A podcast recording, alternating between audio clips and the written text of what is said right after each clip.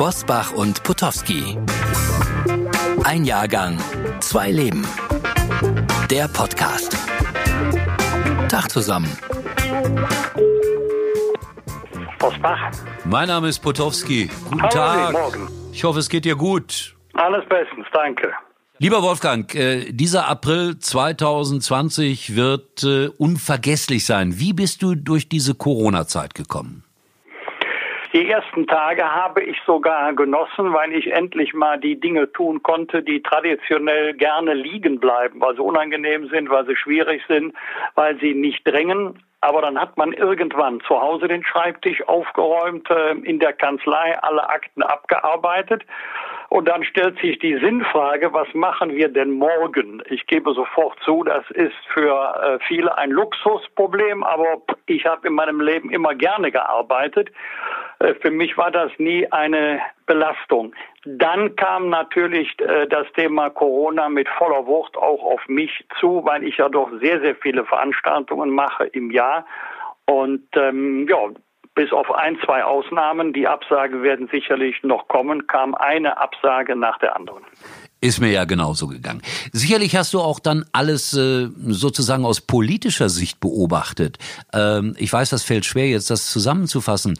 Aber was für eine Note würdest du der Bundesregierung geben für all das, was sie unternommen hat? Der Bundesregierung würde ich ein glattes Gut geben, aber ähm, die Zuständigkeit liegt nun einmal bei den Bundesländern und ich muss immer schmunzeln, wenn ich nach Pressekonferenzen höre, wir sind uns einig und am nächsten Tag macht im Grunde jedes Land doch sein Ding. Das habe ich allerdings 23 Jahre im Deutschen Bundestag nicht anders erlebt. Die Überschriften, die hat man schnell geschrieben, also die Ziele, die man erreichen will, die Themen, die man besprochen und abgearbeitet hat. Aber beim Kleingedruckten, da gehen doch die Vorstellungen in den Bundesländern teilweise weit auseinander. Dafür kann man auch Verständnis haben, weil ja die Lage in den Bundesländern sehr, sehr unterschiedlich ist. Sachsen-Anhalt, Mecklenburg-Vorpommern hat eine viel entspanntere Lage als Bayern und Baden-Württemberg. Aber für das Publikum ist es natürlich schwierig nachzuvollziehen, warum die Länder teilweise sehr unterschiedliche Regelungen treffen. Und jeden Abend um halb sieben bemühen sich ja Sigmar Gabriel und ich darum, äh, ein bisschen Licht ins Dunkel zu bringen. Ich finde das ja sehr schön. Das ist äh, bei Bild Online. Und äh, ich habe immer so den Eindruck, da sprechen zwei gute Freunde miteinander. Ja, wir haben ein gutes äh, persönliches Verhältnis äh, immer gehabt und das sieht man auch an folgendem kleinen Beispiel. Als ich als Innenausschussvorsitzender zurückgetreten bin, das war 2015. Derjenige, der sich sofort gemeldet hat, war Sigmar Gabriel. So sinngemäß, meine Leute haben mir gesagt, ähm, Sie haben das sehr gut gemacht. Uns tut das leid, dass Sie aufhören. Und dann haben wir ein sehr nettes Gespräch geführt. Wir haben uns dann nachher noch öfter getroffen im Bundestag. Es gibt in den ein oder anderen Fragen politische Unterschiede, aber vieles sehen wir gleich, auch wenn wir in verschiedenen Parteien sind. Das Schöne ist, äh, im Grunde genommen habe ich Sigmar Gabriel einmal politisch gerettet. Kannst du dir das Nein. vorstellen? Doch, habe ich. Weiß er das? Ja, das weiß er. Weil es war so gewesen, ich erzähle das kurz, äh, ich hatte mal eine GmbH mit ihm zusammen. Eine Firma. Nein. Ja, ähm, im Harz natürlich. Und irgendwie ist diese Firma nicht so richtig ins Rollen gekommen, um ehrlich zu sein. Und dann eines Tages äh, hat dann im Niedersächsischen Landtag irgendjemand gesehen, oh, der Gabriel ist ja da noch beteiligt an einer GmbH und hat das, ich weiß nicht, wie das funktioniert, er hatte das offiziell nicht gemeldet. Und da gab es natürlich Leute, die ihm da so ein bisschen an den Kragen wollten. Und dann hat der Sigmar mich angerufen und hat gesagt, kannst du nicht äh, so eine Art Ehrenerklärung für mich abgeben, dass ich in dieser GmbH nie tätig geworden bin? Und das habe ich dann auch getan und äh, das stand dann sogar in der Bildzeitung und ich war ganz stolz, einmal im Leben an einer politischen Schnittstelle gesessen zu haben. Hoffentlich kann er umgekehrtes, sollte es soweit kommen, eines Tages auch tun. Ich hoffe, es kommt nicht so weit. Ich hoffe nicht. Sag mal, du triffst. Aber, aber du musst doch jetzt die existenziellste Sinnkrise deines Lebens haben, wenn der Ball nicht rollt. Ja, pass auf. Also ich muss dazu sagen, Fußball ist immer wichtig für mich gewesen, aber ich kann auch gut ein paar Wochen ohne Fußball. Das ist so. Also das, das ist nicht äh, die Nummer eins in meinem Leben. Das ist vielleicht komisch, beruflich betrachtet ja, aber wenn ich jetzt die Wahl habe, äh, ob ich vielleicht äh, zum Pferderennen gehe oder ins Theater oder zu einer Musikvorstellung, äh, dann ist das eins, zwei oder drei und dann kommt die Nummer vier Fußball. Komisch, aber ist so. Ich gebe es auch ganz gerne mal zu. Meinst du denn, dass die Herrschaften jetzt ihre Geisterspiele bekommen?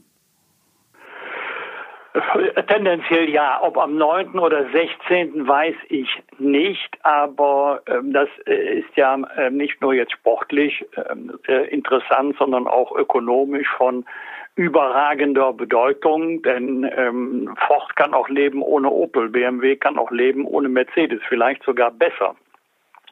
Aber die Bundesliga braucht nun mal die Vereine, die im Wettbewerb stehen. Und da kann man nicht sagen, wer finanziell nicht vorgesorgt hat, der scheidet eben aus dem Wettbewerb, aus dem Wettbewerb aus.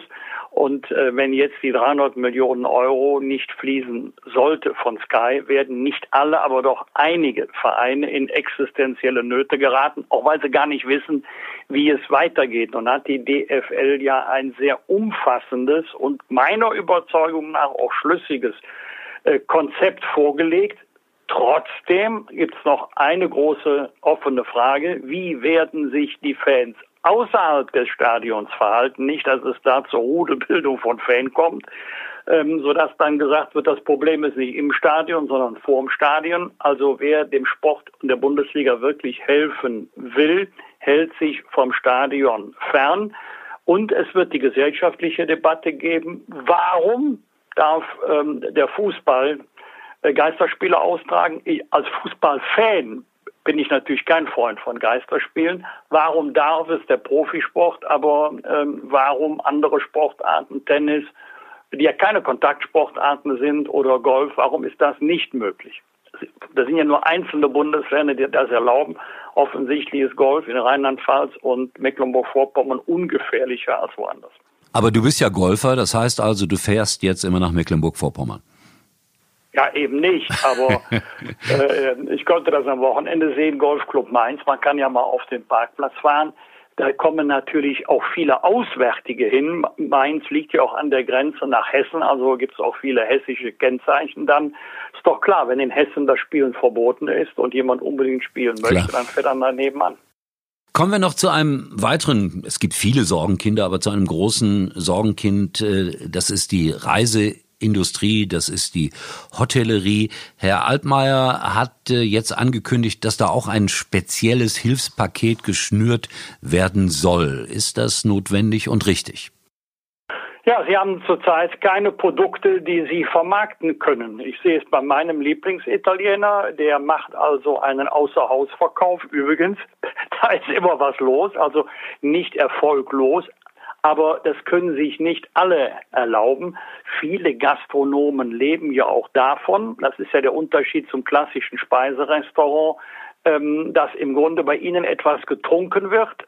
Klassischer Begriff Kneipe, und daneben gibt's was zu essen. Frikadelle, Mettbrötchen, was weiß ich. Das ist ja ganz anders als der Italiener, der eine Auswahl seiner Speisekarten zum Außerhausverkauf anbietet. Also einige werden äh, weiterhin riesige Probleme haben, weil sie es eben nicht so kompensieren dürfen. Andere, große amerikanische Bulettenbraterei, die haben ja noch wenigstens eine Einnahmequelle ähm, mit dem Pkw-Verkehr, aber wenn es noch längere Zeit anhält, ich meine jetzt nicht ähm, jetzt Jahrzehnte, sondern einige Wochen oder gar Monate, dann besteht die Gefahr, dass man eben nicht mehr sagen kann, am so und so vielen können Sie öffnen, weil es viele Betriebe dann nicht mehr geben wird. Deswegen habe ich für so ein Rettungsprogramm großes Verständnis. Äh, was bist du für ein Urlaub, Urlaubstyp? Äh, hast du einen Sommerurlaub geplant? Äh, wir haben Sommerurlaub geplant, ähm, eine Woche Golf spielen in der Toskana ab Ende Juni. Ob das stattfinden kann, weiß ich nicht. Ich persönlich würde es sehr äh, bedauern, weil es ein Freundeskreis ist, der dorthin fährt. Aber schon da gehen die Meinungen weit auseinander von gibt sowieso keinen über, also selbst wenn ich dürfte, das ist mir zu gefährlich, bis hin zu, wenn es erlaubt ist, fahre ich mit. Welchen Standpunkt äh, vertrittst du? Äh, den, den letzteren, wenn es äh, gesundheitlich vertretbar ist. dann setze ich mich gerne ins Auto oder wenn der Flieger geht, in den Flieger. Ist noch nichts abgesagt. Das ist ja dann äh, vielleicht ein Hoffnungsschimmer. Wie, wie, wie wichtig ist das für dich persönlich so, dieses Gefühl zu haben, ich kann Urlaub machen, ich kann irgendwo hinfahren, ich kann in eine ganz andere äh, Region vielleicht in, in, in kürzester Zeit. Ist das ganz viel Lebensqualität und was Elementares?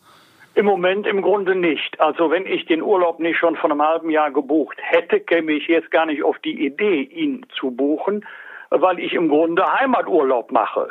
Und ähm, ich, das ist natürlich ein, ein Unterschied, ob du wie die Bosbachs schön im Grünen wohnst, mit einem großen Garten, mit einer Terrasse, ein Stück persönlicher Lebensqualität, oder ob man ähm, in der Innenstadt wohnt, in einem Hochhaus wohnt, vielleicht ohne Balkon, ohne Terrasse und für jeden Auslauf dankbar ist.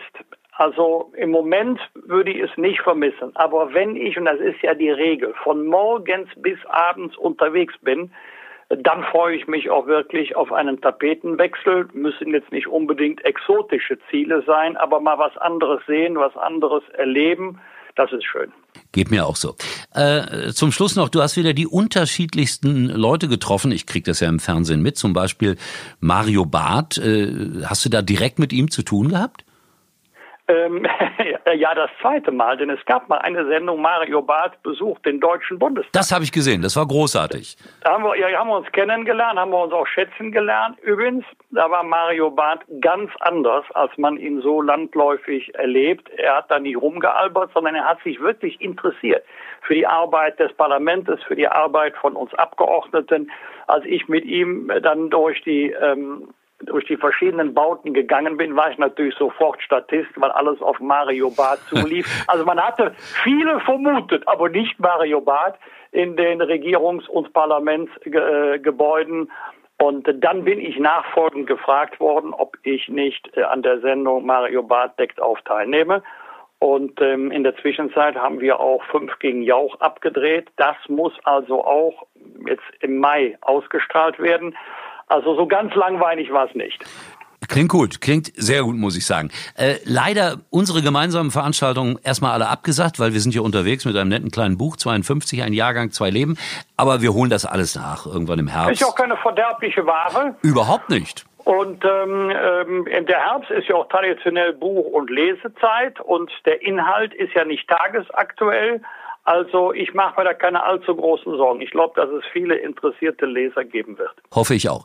Äh, wir hören uns wieder, äh, wenn der Mai vorbei ist. Dann rufe ich dich wieder an und frage, was war so los bei dir im Mai. Und ich hoffe, du bleibst gesund und vor allen Dingen, du hast weiterhin viel Spaß an all dem, was um dich herum passiert. Pass auf dich und deine Lieben auf. Alles Gute. In diesem Sinne, Dankeschön. Tschüss. Tschüss. Auf Wiedersehen, auf Wiederhören und bis zum nächsten Mal beim Podcast Bosbach und Potowski. Ein Jahrgang, zwei Leben.